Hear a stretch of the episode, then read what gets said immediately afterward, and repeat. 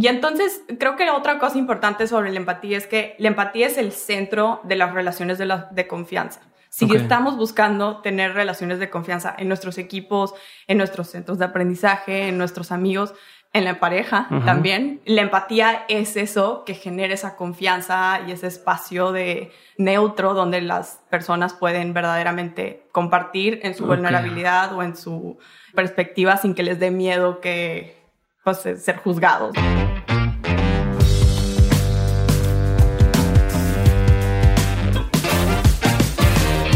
Bienvenidos a un nuevo episodio de On School, el programa en el que te traigo a expertos para enseñar lo que normalmente no se aprende en la escuela sobre hacer más dinero, tener más libertad o mejorar tu salud. Mi invitada de hoy es Andrea Iriberri. Andrea es una apasionada de los negocios y el poder que tienen estos para transformar las sociedades. Otra de sus recientes pasiones es la construcción de aprendizaje y ha tenido la oportunidad de co-crear estas experiencias para Collective Academy cofundó el Impact Hub en Monterrey, un espacio de trabajo para emprendedores que buscan desarrollar impacto, y fundó folklore.co, una empresa social que fusiona trabajo artesanal con tecnología y diseño. Andrea es parte de Collective Academy te recuerdo que si quieres entrar a la maestría de negocios y tecnología más retadora e importante de México, puedes aplicar a Collective Academy entrando a mentes.mx diagonal CA dementes.mx diagonal CA. En este episodio platicamos sobre la empatía y cómo te puede ayudar no solamente a trabajar mejor o crear conexión con tu equipo, sino cómo te puede ayudar a dar un mejor servicio, cómo es útil para vender mejor y cómo influye para bien en las juntas y comunicación de tu empresa o tu negocio. La verdad es que yo no había nunca notado el tema de la empatía como algo tan importante en el mundo de los negocios, pero después de hoy cambió mi opinión y espero que también pueda ayudarte a ti a ver las cosas desde un punto de vista distinto. Así que te dejo con este episodio con Andrea Iriberri hablando sobre la empatía.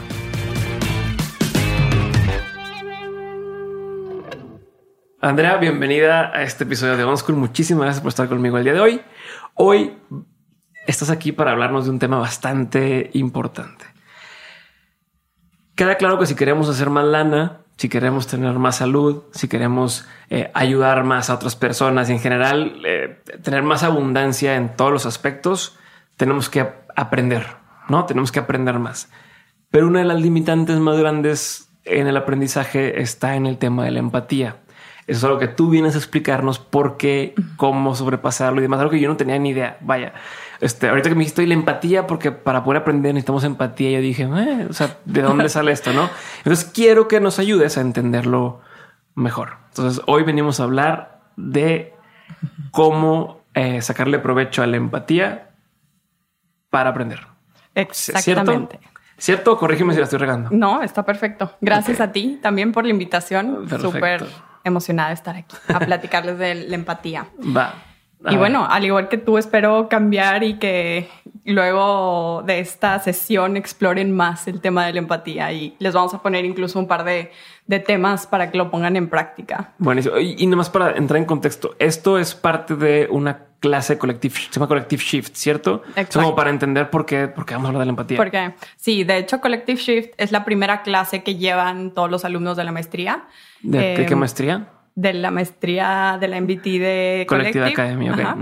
Entonces, eh, prácticamente es como las de las primeras sesiones donde estamos tratando de meterlos en el mundo de Collective y de que se den cuenta todo lo que va a pasar durante el año. Entonces nos toca ver un poquito de muchos temas, pero la empatía es un tema súper relevante cuando hablamos de aprendizaje porque no hay forma en la que podamos realizar un aprendizaje colectivo si no estás en una posición empática con las perspectivas de los demás.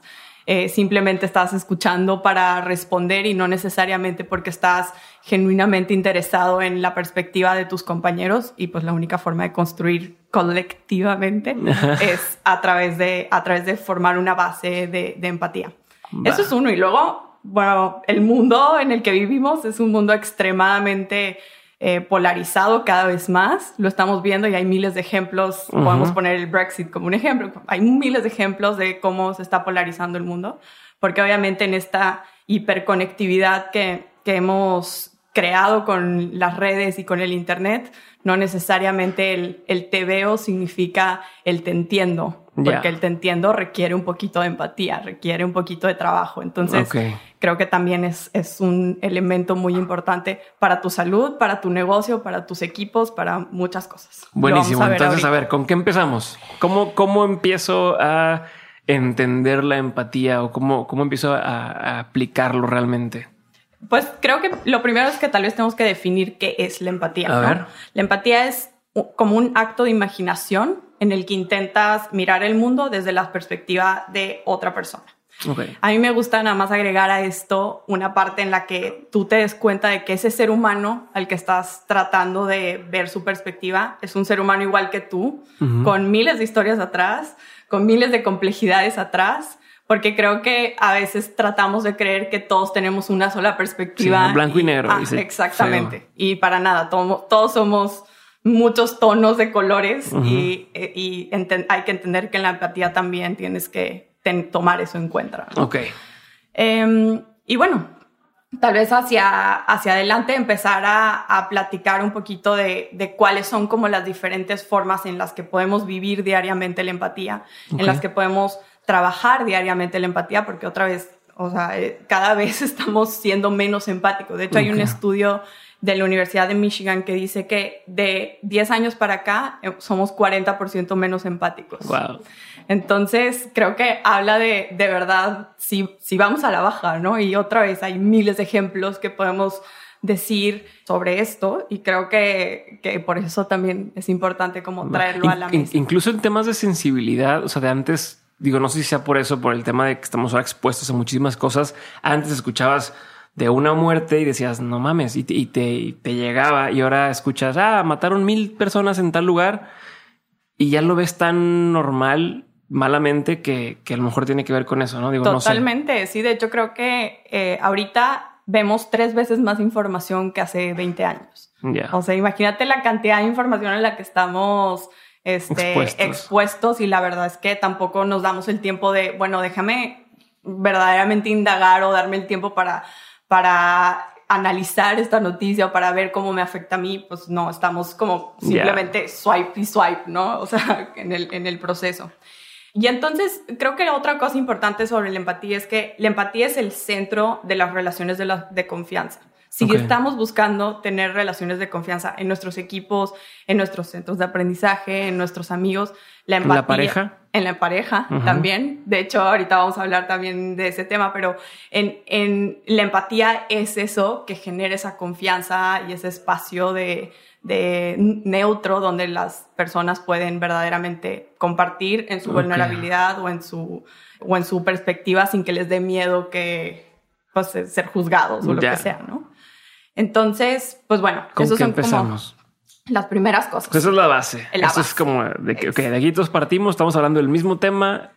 Va, Va. ¿qué sigue? Entonces, nosotros, bueno, como me gusta a mí enseñarlo, es, son cinco pasos que nos ayudan a tanto trabajar la empatía en el día a día como diferentes tips y cosas que creo que pueden ser importantes. Perfecto. Entonces, la primera tiene que ver justo con este tema de curiosidad. O sea, lo perdemos constantemente. Cuando somos niños, estamos constantemente explorando y conociendo y nos, nos interesa mucho conocer las perspectivas de otras personas, bueno, y, otros mundos y otras realidades, pero conforme avanzamos, otra vez no, no tenemos el tiempo, nos, se nos pierde un poco esta, esta curiosidad por entender las historias de las otras personas y conocer. O que la respuesta ya digerida, ¿no? O sea, para que explore, dime, ya dime qué es lo que es.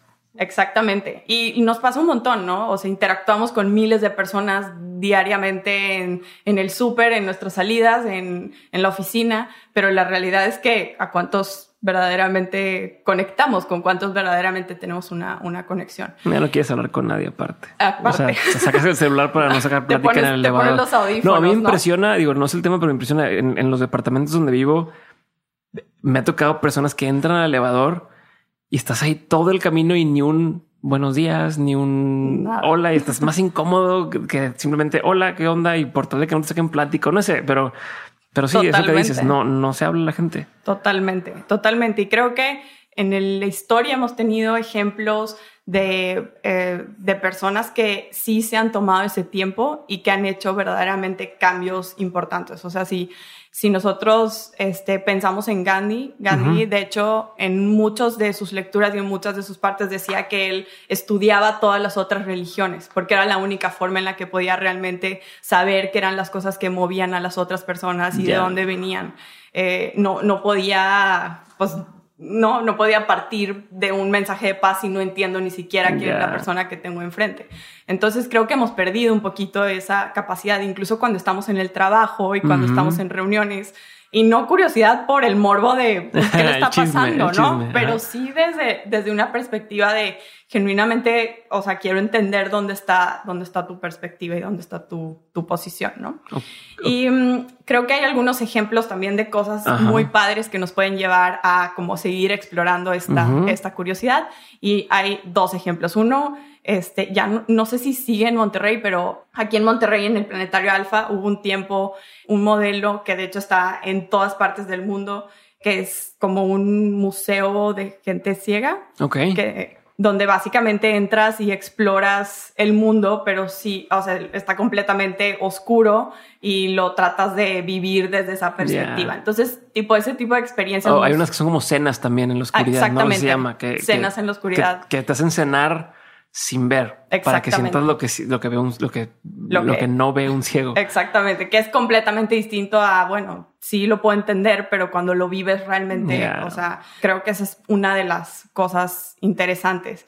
Y luego hay otro movimiento que de hecho está en Berlín que se llama Human Library, que básicamente es un evento en el que te juntas y en vez de prestarte un libro, te prestas una persona que esté en el evento.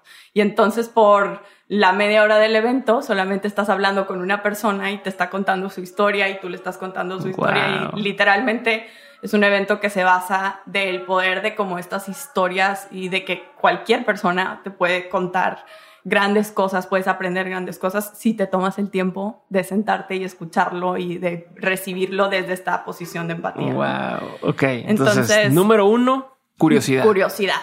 Constantemente estarlo explorando. Y, es como un mindset, ¿no? Es como un estado mental de, de tú solo medio te forzas a, a ver, déjame aprendo más, déjame indago más y tal, ¿no? Sí. Y que dos formas de explicarlo, viviendo lo que vive alguien más a través de estas cosas como, cosas por fuera, como, como ir a un museo que vivas lo que vive un ciego. O yo me atrevería incluso a decir, sabes que pues un día en tu casa tápate los ojos y trate de hacer algo, lo que quieras, a ver si se puede. Y el otro es eh, conociendo la historia de las personas, no preguntándoles, cuéntame más de ti, platícame con los que estás. Y, algo que me da mucha atención de eso es algo que incluso eh, a veces eh, nos, nos pasa a todos. A mí me pasa. ¿Cuántos de los que están escuchando saben o conocen la historia de su familia, de su mamá, de su papá, de, quien sea, tan bien como conocen la historia de Gandhi o de cualquier otra persona. O sea, ¿cuánto estás detenido a preguntarle a tu abuelo? Oye, cuéntame cómo fue tu infancia, cuéntame cómo conseguiste tu primer trabajo, cuéntame cómo conociste a mi abuela, o sea, todo ese tipo de cosas normalmente, bueno, al menos en, mi familia no, se platican tanto, no les preguntas. Totalmente. Y, pudieras abrirte un mundo, de cosas que no. Me encanta, me encanta ese add-on, está perfecto. Este, Número dos. Totalmente. Número dos, tiene que ver con el equilibrio. Porque otra de las cosas es que un, un, hay un síndrome de exceso de empatía, que eso luego se convierte en un desgaste emocional y de culpabilidad y de dolor de otros. Verdaderamente tenemos que, que, entender que por más de que puedo sentir empatía por alguien más, esa, es la, esa persona tiene que sobrepasarlo por, por él mismo, ¿no? Eh, puedes tratar de ayudarlo, puedes este, tratar estar ahí, pero de alguna forma esa es la batalla como de esa persona. Sí, cada quien es, responsable de su propia realidad. Exactamente. Ok. Y, y sí, o sea, es, es un equilibrio, es como una frontera, ¿no? Entre el, entre el equilibrio y el bienestar y el querer estar y el... Hay que, hay que cuidar un poquito ese, ese exceso de empatía. Y bueno, ahorita hablábamos también de la cantidad de noticias que hay alrededor del mundo que a veces este, nos invaden demasiadas cosas y nos sentimos como con esta impotencia de es que ¿qué hago yo? O sea, en mi Están los, animales, está el, cambio climático, está eh, el empoderamiento de la mujer, está a, cuál, con cuál bando me voy o con qué pelea peleo. Exactamente. Entonces, y creo que Al, menos para mí la, la, respuesta siempre va a ser, tómate como el tiempo de indagar en, en las noticias que verdaderamente te afectan. Creo que todos tenemos como ciertas prioridades dentro de, de lo que las diferentes cosas. Y entonces en cada una de ellas busca qué acciones específicamente son accionables para ti. Porque creo que ni siquiera, o sea, llevamos años hablando de, del cambio climático y no sé cuántos realmente toman acciones diariamente para decir, oye, pues me voy caminando o voy a, o sea, cada vez más, pero la realidad es que todavía hace falta más de, de, la verdadera empatía para poder conectar con, con, esas noticias y no dejarnos llevar por como la gran cantidad de problemas que hay y empezar a tomar acción de cada una de las, de las decisiones que tomamos todos los días, ¿no? Ok. Entonces, hasta aquí llevamos dos cosas. Para poder ser más empático requerimos de más curiosidad pero a la vez este medio freno de, de, equilibrio, de decir, pues tampoco voy a desvivirme por algo que no puedo hacer nada o exactamente, ¿no? Sí. Sí, o me voy a detener, ¿no? También hay, o sea, si, si tenemos un exceso de empatía, lo que nos provoca es como un pánico de déjame paro y no sé qué hacer y este, entonces también ese, ese, esa falta de equilibrio nos provoca más bien esa no acción. Y, creo que justamente es todo lo opuesto, ¿no? Creemos que la empatía te provoque buenas acciones o te lleve hacia buenas ¿Cómo crees tú que, puede alguien darse cuenta si ya está pasándose de, empatía? O sea, ¿cómo, ¿cómo, identifico en mí que, oye, es que párale? Ajá. Eh, yo creo que tiene que ver, bueno, lo que te decía ahorita, que te detengas, que simplemente estás como con demasiadas cosas y, o sea, no, no estás haciendo nada, no estás tomando acción a nada. Y creo que la segunda, y ya cuando, cuando tiene que ver como un tema más específico de uno a uno de una persona, que te des cuenta que tú, o sea, no es tu responsabilidad verdaderamente solucionarlo. O sea, creo que todos tenemos a veces dentro de nosotros como este, este solucionador máximo y sobre todo los que lideramos equipos o los que nos toca tener equipos, queremos nosotros resolver absolutamente todo, pues bueno, hay veces que, que tenemos que empezar a aprender también a, a que no son nuestras batallas, que mm, son batallas de alguien más, ¿no? Buenísimo. ¿Qué sigue? El siguiente, te decía ahorita que, que, la empatía es la base más importante cuando hablamos de, de conexión, de verdaderamente conexión entre, entre, entre personas, entre grupos. Y una de las cosas más equivocadas es que muchas veces vemos la empatía como simpatía tendemos a confundir un poquito los términos y de hecho son opuestos en, el, en la forma en la que uno crea conexión, la empatía, y uno se crea más desconexión. A ver, porque eso, sí, eso eh, suena medio contraintuitivo, ¿no? Uno dice, ah, pues es que cuando hay simpatía con alguien y demás, pues estás conectando. Ajá. Y no. Y no tiene que ver. Mira, te lo voy a platicar en un ejemplo que de hecho es, es parte de, de, un poco la filosofía de Brené Brown y el tema de vulnerabilidad y ella, la forma en la que explica empatía me encanta. Ella dice que la empatía es como si, si nosotros viéramos a una persona dentro de un pozo súper oscuro, porque generalmente están como en estos problemas o tienen como diferentes cosas. La empatía es la persona que se baja, se mete al pozo contigo y en la oscuridad te acompaña. Esa es la empatía. La simpatía es la persona que desde afuera del pozo te grita, ¡Ey! Bueno, al menos tienes salud, ¿no? Sí, sí, sí. Porque tendemos a creer que mis batallas se pueden asemejar a las batallas que tú tienes. Y entonces trato de, de cuidarte de una forma en la que te haga ver como todo lo demás que puede estar pasando, que todo lo demás que puede ser bueno. No estés triste, no estés triste, todo va a estar bien, todo está padre. Y, y, esa palabra al menos, y, quiero que se graben esa palabra porque tendemos a usarla mucho, ¿no? O sea, bueno, te dejó el novio, bueno, al menos ahora estás soltera, o bueno, al menos ahora tienes salud, o al menos ahora... Mejor este, ahorita que... Ahora tienes tiempo o lo que sea, ¿no? Ya. Eh, porque otra vez, lo que hacemos o lo que nuestro cerebro empieza a hacer es que trata de, para para em, simpatizar contigo, voy a tratar de conectar con historias mías y empatarlas con las tuyas para entonces tratar de ver si, este, si de alguna forma provoca o sea, yo tengo que recordar ese sentimiento para entonces poder simpatizar contigo, ¿no?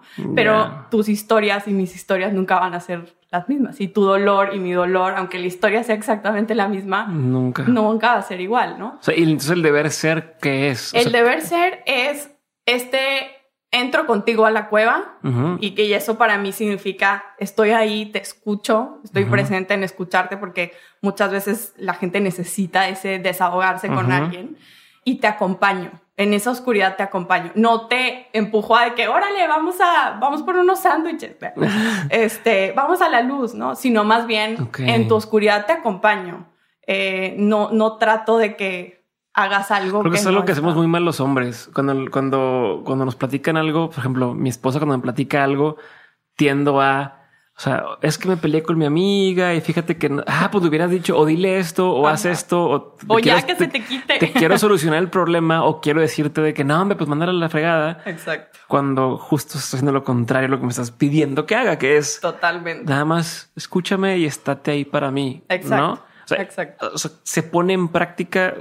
Entiendo si lo hacemos desde el punto de vista de la analogía del, del de me meto al pozo contigo, lo entiendo así, pero ya en la vida real más o menos lo mencionaste ahorita, pero si pudieras como recalcar en la vida real, ¿cómo le hago para, para tener esa empatía en ese sentido? O sea, es, me siento a escucharte, pero no te doy, no te doy palabras de aliento. O sea, ¿cómo sería? O sea, digo, si me regreso un poco en la analogía, sería como un no sé qué decirte, solo me alegra que me lo hayas dicho y te acompaño en este proceso para estar contigo. Ok. Eh, porque otra vez, ninguna respuesta que tú tengas va a, hacer realmente lo que, lo que realmente se necesita en ese momento. Ah, ya no estoy triste, gracias por decirme esto. Sí, de que justo es lo que quería escuchar, ¿no? O sea, no, no va a haber respuesta, sino más bien es ese, es justo esa conexión, porque otra vez estamos hablando de que uno lleva hacia la conexión y el otro hacia la desconexión. Okay. Este, y, y la empatía es no, no tengo que tener una respuesta para ti, sino más bien simplemente estoy aquí acompañándote en este, en este momento. Ok, perfecto. Es que aparte muchas veces creo que, que, nos hace sentir a nosotros como que estamos haciendo algo. Ajá. No, el yo, el yo querer solucionarte tu problema o ayudarte con eso es, para mí beneficio de que, ah, huevo, me siento importante o me siento bien. Totalmente. No, o el que vi algo en redes sociales, alguien puso, eh, estoy triste por esto y ahí voy yo y te comento, es para mí, no para ti. Exactamente. Exactamente. Y de hecho, voy a agregar como una historia más aquí.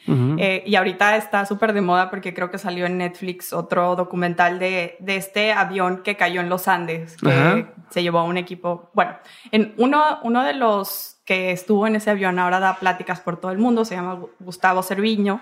Y él tiene una frase que me encanta, dice, el sufrimiento es subjetivo. Sin embargo, todos y cada uno de nosotros tenemos una cordillera. Mi sufrimiento solo es sostenido por ti, por tus propios sentimientos, por tus propios sufrimientos. O sea, lo que quiero decir con esto es que, este, sí, tú tienes que recordar tus propios sufrimientos para ser empático con los demás, pero no significa que mis sufrimientos sean los mismos sufrimientos que los tuyos. ¿no? Entonces, creo que eso es eh, también importante cuando, cuando estamos hablando justo de esta conexión que verdaderamente viene y ahí es donde parte la, esta parte de vulnerabilidad, porque yo para poder conectar con tu sufrimiento tengo que conectar con los míos y eso no siempre está fácil ni padre, ¿no? Pero bueno, creo que esa es una de las, de las grandes cosas y espero que se lleven un par de, de lecciones ahí, sobre todo cuando a partir de ahora les toque momentos para ser empáticos o que estén en circunstancias en las que tienen que ser empáticos, pues bueno, no utilicen la palabra al menos. al menos. Buenísimo. Entonces, una, curiosidad, dos, equilibrio, tres, conexión.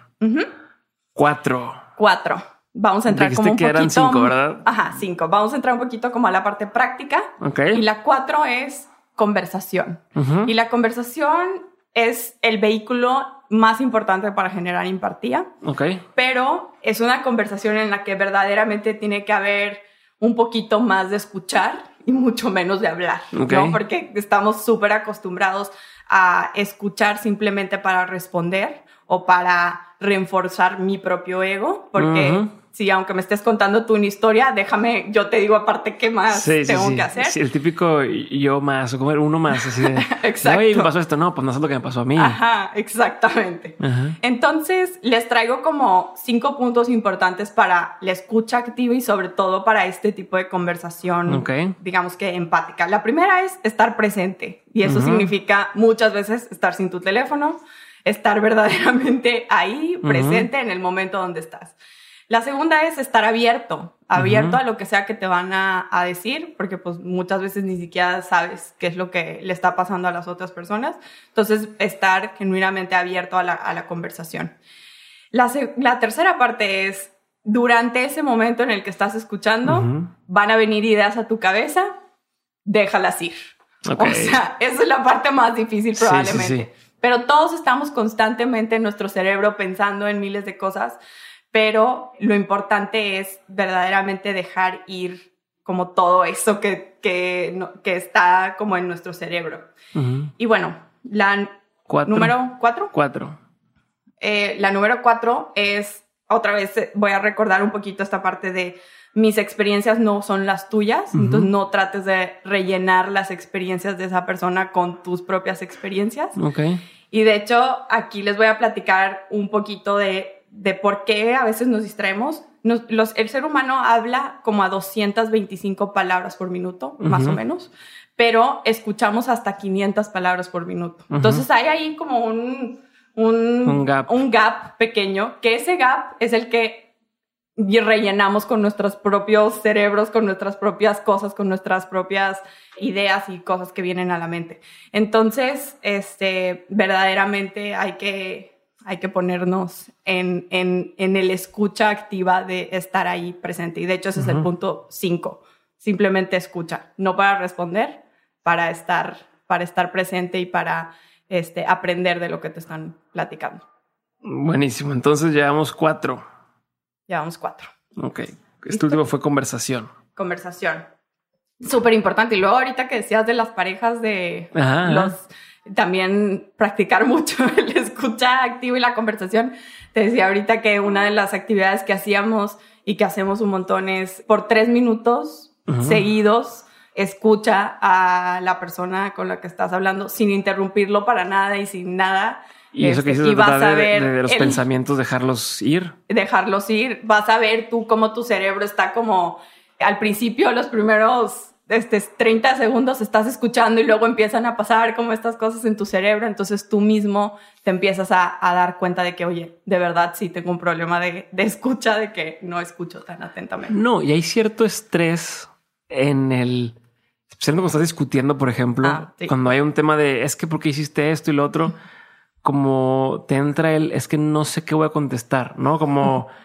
Estoy pensando para contestar. Estoy pensando para contestar pero, o sea, bueno, o me pasa a mí, por ejemplo, cuando estoy grabando algún episodio, que me dicen, ¿cómo le haces para pensar en las preguntas? ¿O cómo le haces para tal? Existe siempre la tentación de estar queriendo llevar el guion, ¿no? De querer, bueno, yo te lo voy a preguntar esto, yo te lo voy a preguntar esto. Y yo he estado trabajando y me cuesta, pero he estado trabajando en voy a tratar de dejar el guion a un lado. Ahí está, por si me quedo sin nada que, que, que preguntar o que decir, ahí tengo un par de preguntas como de rescate, pero trato de que, que hay una cierta incertidumbre en el déjame escucho y déjame escucho y déjame escucho y de repente me va a brincar o cuando la persona termine de hablar, voy a saber naturalmente qué preguntar porque estoy escuchando. Claro. Pero es, como un trustful. O sea, llega un punto en el que tienes que confiar en decir, va, o sea, si me mantengo escuchando, va, va, va, a poder brotar la conversación, pero sí, sí, digo, para quien empieza a practicar eso, sí, claro. hay un momento en el que no sé si, si, si, si voy a saber a dónde llevar esto pero cuando lo haces por lo general, salen las mejores preguntas pues porque estás realmente siguiendo lo que la persona, donde está llevando la persona y simplemente es, ok, cuéntame más de eso que me estás contando. No. Digo, y, creo que todos hemos experimentado esa súper buena conversación con alguien, súper rica que terminaste y es como, Uf, quiero más, tenía más preguntas, o sea, esas son las buenas conversaciones cuando verdaderamente están las dos personas presentes, dispuestas a aprender y están como intrigadas por la perspectiva de la otra persona y ahí es donde hay como esta genuina empatía entre, entre las diferentes partes. Entonces el ejercicio en este punto va a ser a la siguiente eh, interacción que tengan con alguien, quédense callados. Sí, por tres, minutos. ¿Le dices a la persona o no le dices? De que me voy a quedar callado. No. Pues. De que voy a practicar esto. No. voy a practicar esto. Te voy a dar tres minutos para que. Ah, fíjate que esto lo hicimos hace poco con una empresa y estaban como, wow, es que cambiaría un montón nuestras juntas, las reduciría un chorro, porque es como, ah, te escuchamos tres minutos, escuchamos las perspectivas, en vez de estar como debatiendo sobre cada, punto. sobre cada uno de los puntos. Es como, bueno, verdaderamente nos damos el tiempo para escuchar a cada quien. Entonces el ejercicio es cada quien. Tres minutos, escucha a quien tengas que escuchar. Exacto. Y el último, que de hecho tiene que ver un poquito con, con este tema que hablamos ahorita, es esta práctica diaria. O sea, de verdad, la empatía es una decisión y una práctica que se debe de tomar todos los días. No es como que, ay, bueno, hoy voy a ser empático y mañana no, eh, sino donde verdaderamente tratemos de ser empáticos, practicarlo diariamente y, y aparte practicarlo en todos nuestros diferentes ámbitos, practicarlo en los negocios, practicarlo en nuestra vida personal, en nuestra vida con amigos. Y tal vez traigo como un par de, ejemplos de diferentes cosas en las formas en las que la empatía de verdad juega un rol. A ver, a ver. Sí, a preguntar justamente de que a ver ejemplos, a ver, ejemplos. bueno, cuando hablamos de negocios, sin lugar a dudas, el servicio al cliente y cualquier cosa que tenga que ver con servicio al cliente requiere muchísimo trabajo de empatía y muchísimo este, trabajo en, en que verdaderamente entiendas al cliente que te está hablando. Y estoy seguro que todos nos ha pasado eh, cuando hablamos de repente muy enojados a algún call center. Claro. Eh, y, y, que cuando la persona en el teléfono está siendo empática contigo, hay veces que hasta no te importa si al final no resulta lo que querías o bueno, igual dices, bueno, está bien, mínimo. Pero luego cuando no, es como. Cuando nomás te leen el guion, cuando nomás te leen el guion que tienen que leer, es súper molesto. Súper. Entonces, bueno, si tienen compañías, tengan cuidado de que verdaderamente esas personas que están enfrente de sus clientes entiendan lo importante que es sentirse empáticos con lo que esa perspectiva del cliente también te está trayendo o la circunstancia en la que puede estar y, y pues no solamente tratar de bueno, por resolverle las cosas, sino simplemente por esa parte como humana de, de las, del cliente y de, que verdaderamente te importa que, que, esté bien o lo que diga o lo que necesite. O sea, no lo, no lo había visto así hasta ahorita que me platicas esto de, o sea, ahí es donde en el servicio al cliente a ninguna persona que se encarga del servicio al cliente le enseñan lo de métete al pozo con tu cliente, ¿no? O sea, ahorita que hablamos de meterte al pozo, eso es lo que realmente tendrías que estar haciendo, ¿no? Como te acompaño en tu problema, o sea, entiendo, a ver, ¿y cómo quieres tú que solucionemos tu problema? Claro. ¿No? Y ahora sí de ahí partirá todo lo demás, pero no lo había visto así y, ahí es donde puede como... Cambia totalmente. Exacto. Sí, y estoy segura que nos han pasado, tenemos conversación, o sea, nos ha tocado servicios al cliente muy bueno y otros que quieres llorar un poco, pero bueno. Entonces, bueno, en servicio al cliente, súper importante. Igual en ventas. En ventas también, gran parte del éxito de, de, un buen vendedor es saber leer al cliente y en esa lectura es esa empatía de poder visualizar la perspectiva que tiene tu cliente para entonces venderle lo que tú quieres. Pero si no tienes ese espacio de, de perspectiva y de, de empatía hacia, hacia esa persona, de entender de dónde está viniendo, entonces pues menos vas a poder este, hacer una venta. Y en este, pues les platico, bueno, tengo familia que está en la industria funeraria y la parte de ventas en, el mundo funerario es un tema extremadamente difícil. Y justamente es por eso, porque hay muy pocas personas que puedan, uno, tener ese equilibrio, porque es lo que hablábamos también ahorita, pero dos, que verdaderamente entiendan cada una de sus ventas como ese espacio de oportunidad para formar parte de lo que es una historia muy triste para muchas personas, ¿no? Y mm, mi tía, en, las pláticas que da sobre, sobre el tema de ventas, siempre dice eh, a sus vendedoras, les dice, acuérdense que probablemente eres la persona de la que más se van a acordar, eres el servicio cliente del que más se van a recordar. Entonces es como aún llevado al extremo, como la importancia de cómo, de cómo ese proceso de empatía con, con, tus clientes cuando estás pensando como en, en esta parte de ventas. Qué duro, ¿eh? no, no, he pensado lo difícil que es. O sea, ¿cómo mantienes que siga siendo negocio, pero sin que se sienta como que, ay, qué mala onda que estás lucrando con la tristeza de alguien. O sea, que el equilibrio está sí. difícil. Y, otra vez, y la diferencia está en ese te acompaño. No te trato de resolver todo y ponle esto y aparte agrégale esto y no es como te acompaño, aquí estamos, te acompañamos en este proceso y que sea lo que tú quieres. O sea, tú que tú como familia que necesitan, que quieren y que están buscando. Entonces el, proceso de venta es muy distinto, pero creo que todos podemos, todos los que vendemos o los que nos toca vender, podemos aprender un poquito de eso.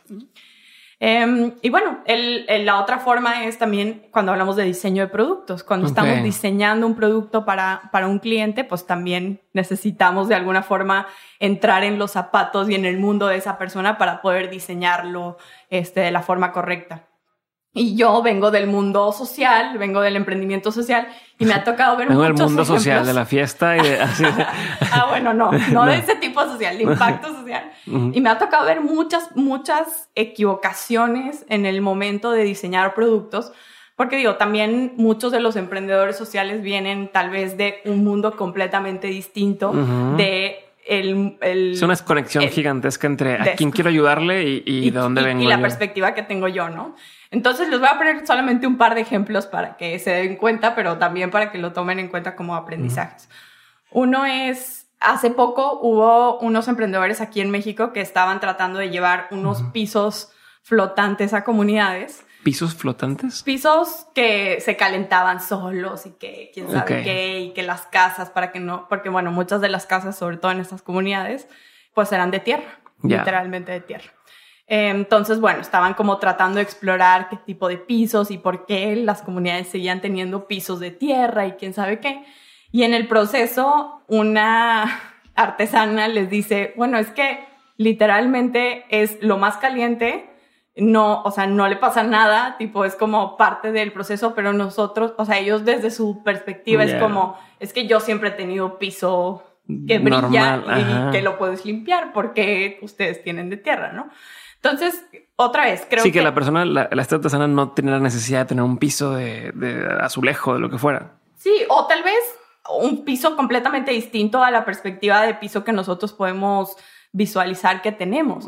Pero por asumir que yo lo tengo y que todos los demás deberían de tenerlo, no es parte de cómo funciona y sobre todo en esta parte de diseño de, de productos.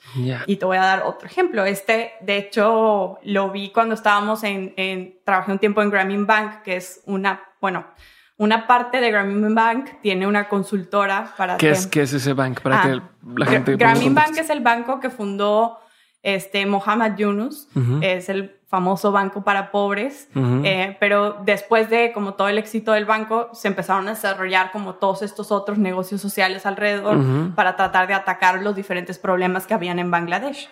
Y uno de los problemas que había era que todos los niños, y de hecho todas las personas, andaban descalzos en, en, las calles, en todas partes. Entonces habían muchos problemas de salud a través de, andar descalzo. perdón, perdón, que me río, es que mi hijo tiene, eh, va a cumplir un año y siempre lo tenemos descalzo y haciendo en todos lados. ¿Por qué no le ponen zapatos? Es que el cabrón le gusta andar descalzo. Pero ya, aquí me acordé, no tiene nada que ver, pero sí me acordé. Ahorita me dio risa, perdón. Sí, sí, bueno, allá imagínate que todos, ¿no? Están entonces...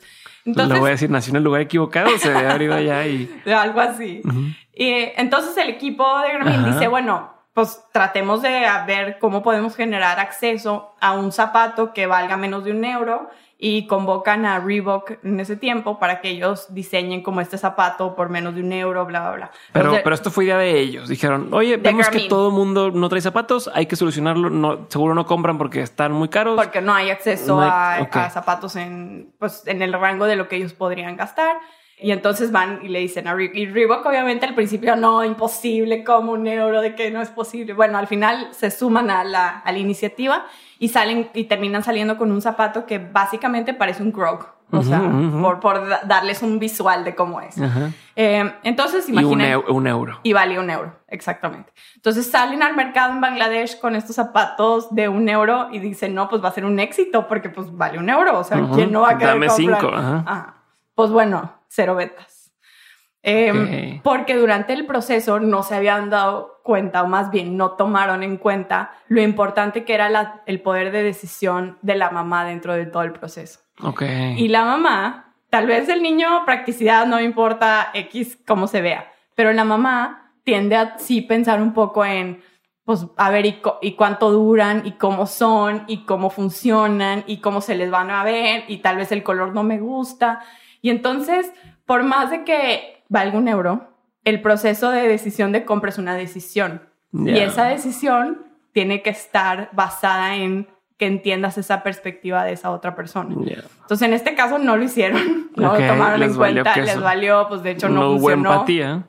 No hubo empatía con este, con, con, o sea, al menos con este proyecto, pero eso desarrolló para ellos después como otras metodologías de cómo iban a empezar a, a meter, este, o sea, el tema de empatía y el tema de considerar a tus beneficiarios, aunque cueste un euro o 50 centavos o lo que sea, como clientes verdaderos y que hagas todo el proceso como si fuera un cliente. ¿Cuál es el focus group? ¿Qué cosas les gusta? ¿Cómo funciona? Y desde esa perspectiva de empatía, verdaderamente empezar a diseñar.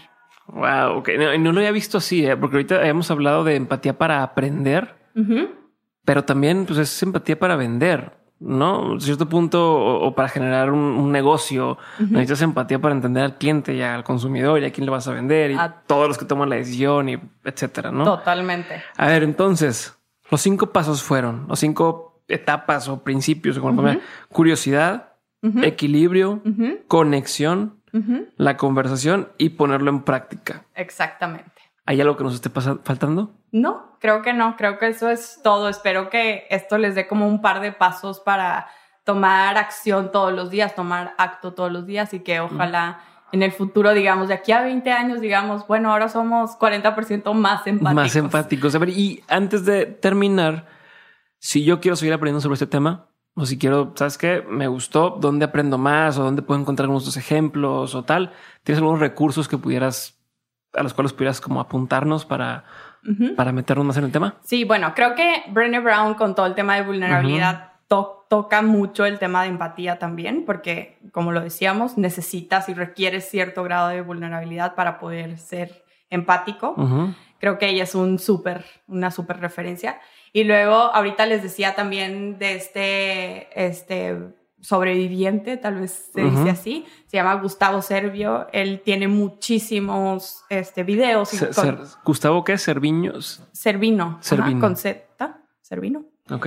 Em, él tiene muchísimo contenido de, bueno, la plática desde la perspectiva de lo que ellos vivieron, pero creo que es un tipo de empatía que, que al que todos nos podemos después relacionar. Él lo hace muy relacionable después. Ok. Esas son las dos líneas que... Las dos que podría darles ahorita. Sí, como dos caminitos a, recorrer, porque Brené Brown, de hecho, tiene varios libros y está el documental en Netflix. Bueno, es como especie de stand-up, eh, pero conferencia en, Netflix para que le echen un ojo. Y pues ya, ¿no? Pues ya. ¿Algún último consejo para la raza que dice, quiero que se queden con esto? Pues creo que este, muchas veces vemos el tema como de la empatía, como la motivación, como todos estos les llaman soft skills. este, como romántico el asunto. Ajá, exacto, como, como lo que dice la palabra, como suaves, ¿no? Como que no importantes, tal vez. Como, y la realidad es que esta es la base de muchas de las otras cosas que después aprendemos. Muchas de las conexiones que tenemos, de los tipos de relaciones que tenemos, de lo que nos va a llevar después a tener buenas relaciones de negocio, buenos equipos este, que dirijan nuestras compañías. Entonces, si eres líder, si eres miembro de un equipo, si eres em, empresario, si eres alumno, si eres de verdad que nos tomemos el tiempo para tener estos espacios donde trabajar nuestra empatía, donde trabajar como nuestro autoconocimiento de nosotros mismos, creo que es súper importante. Entonces, ojalá este sea como el primer capítulo para ustedes en eso.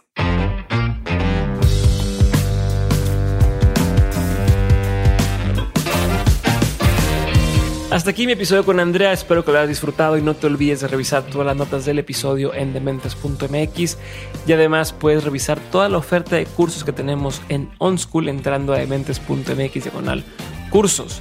Eso es todo por ahora, te mando un abrazo grande y nos vemos el lunes en un episodio más de Dementes. Bye.